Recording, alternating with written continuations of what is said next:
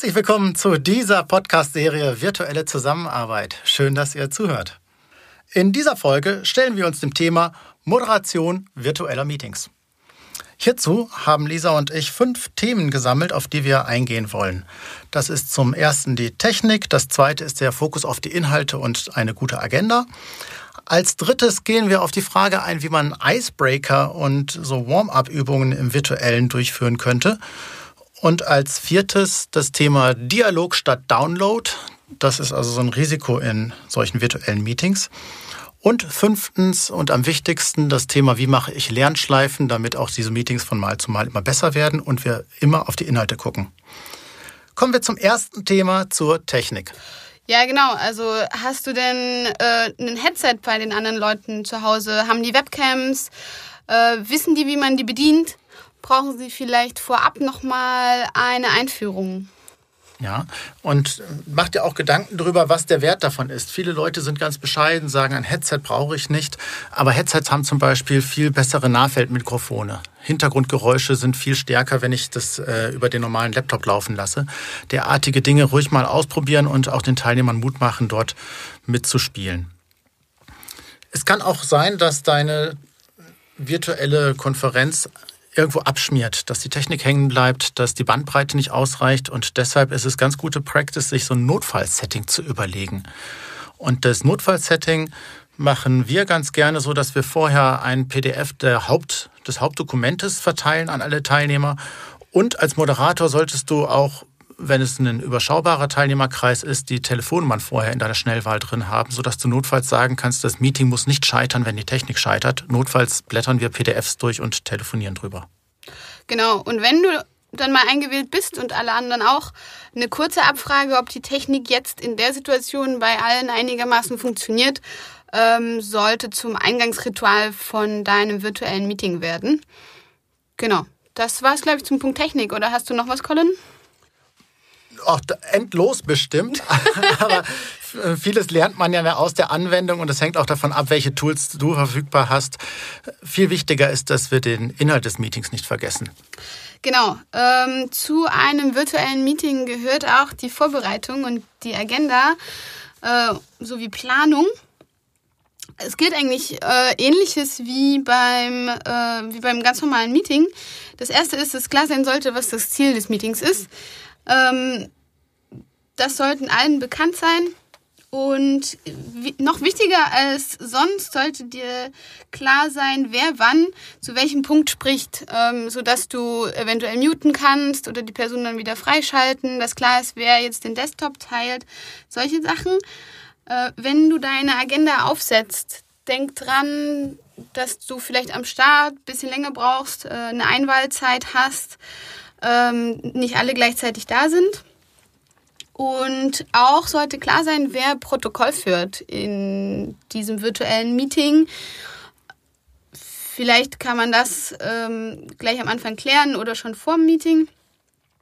Und tatsächlich, das vergessen wir manchmal, wenn wir in so Telcos sind, gerade langen virtuellen Meetings, dass wir auch Pausen einplanen sollten. Und da haben wir die Erfahrung gemacht mit unseren internen Meetings, Colin, ähm, mhm. dass es hilft, dass man die Webcam anlässt. Ne? Und ganz genau. Also wir machen das ganz gerne, dass wir sagen, wir machen das Mikrofon mute, wir machen die Lautsprecher mute, lassen aber die Kamera laufen, sodass man noch ein bisschen sieht, was passiert. Das ist vor allem ein Setting, was wir machen bei virtuellen Workshops, wo wir sagen, auf der einen Seite sind ein paar Leute, auf der anderen ein paar Leute, sodass das Leben der Räume drin ist. Wenn ihr jetzt das Homeoffice im Privatbereich habt, dann könnte die Regel genau umgekehrt sein, dass man sagt, jetzt ist die Kamera aus, jetzt können auch mal die Kinder durchs Bild laufen und nach der Pause geht es wieder weiter passt es an, macht aber diese Pausen explizit und plant sie bewusst ein. Es ist nicht verboten, ein virtuelles Meeting mal anzuhalten.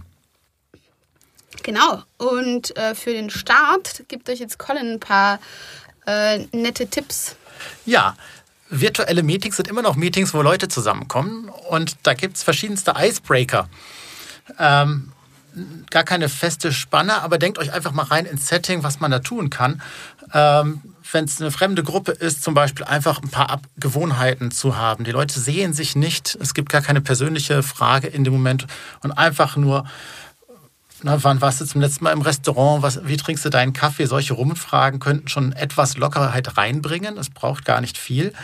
Wenn ihr richtig mutig seid, könnt ihr auch Pantomime-Spiele machen. Wenn die Webcam läuft, macht doch mal die, äh, die Aufgabe, jeder reihum probiert eine Person darzustellen, wie sie gerade vor der Webcam sitzt und die anderen raten, wer es ist. Also das kann einen Riesenspaß machen.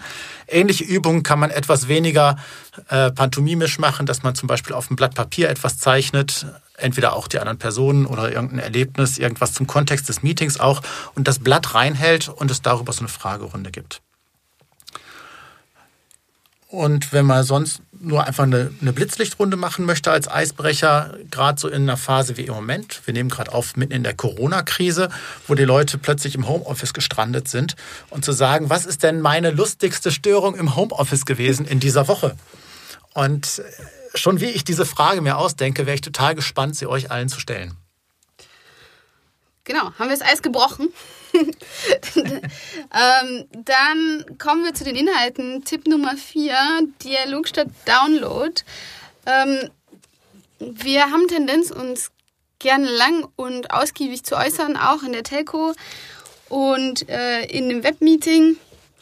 Versucht bewusst, wenn ihr Vortragende seid, eine Pause einzulegen, euch nochmal rückzuversichern, ob das Gesagte angekommen ist. Ähm, wir müssen mit Frust rechnen in, in solchen äh, Settings, wo die Technik vielleicht nicht ganz stabil läuft. Also haltet kurz an, ähm, lasst Diskussionsräume offen. Äh, es gibt ganz viele Möglichkeiten, die Kollegen mit einzubeziehen, auch ohne dass ich eine große Abfragerunde starte. Ähm, nutzt die Kommentarspalte bei Skype oder Teams, ähm, nutzt die Whiteboard-Funktion äh, oder ähm, ja, gebt einen Thumbs up mit der Webcam. Ähm, genau, ihr könnt, wenn ihr das Video nutzt, was wir euch sehr stark empfehlen, könnt ihr immer ähm, auch mit den Handzeichen arbeiten. Ja, übrigens habe ich es auch schon gemacht bei komplexeren Konferenzen, wo dann wir mit 10, 15 Teilnehmern rechnen, dass ich mit einem Sparringspartner, der woanders Teilnehmer ist, vereinbart habe, wenn es irgendwie aus deiner Wahrnehmung gerade schräg läuft, mhm. ruf mich auf dem Telefon an.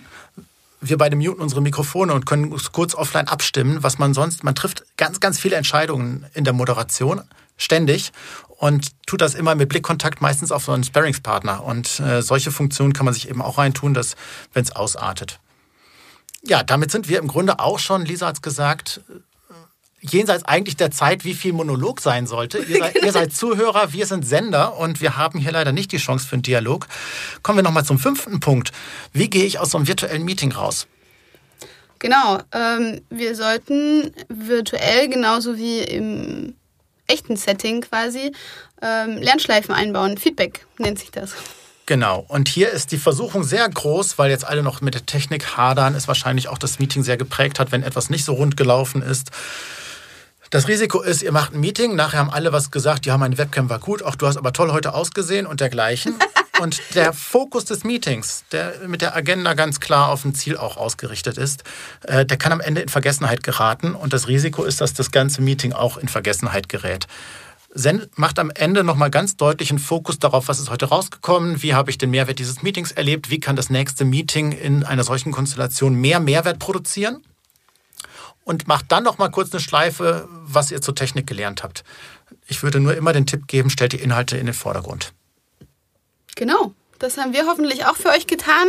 Das war's schon mit unserer ersten kleinen Folge zu virtueller Zusammenarbeit. Wir freuen uns, wenn ihr beim nächsten Mal wieder dabei seid. Tschüss. Ja, vielen Dank. Tschüss. Lisa has left the conference. Colin has left the conference.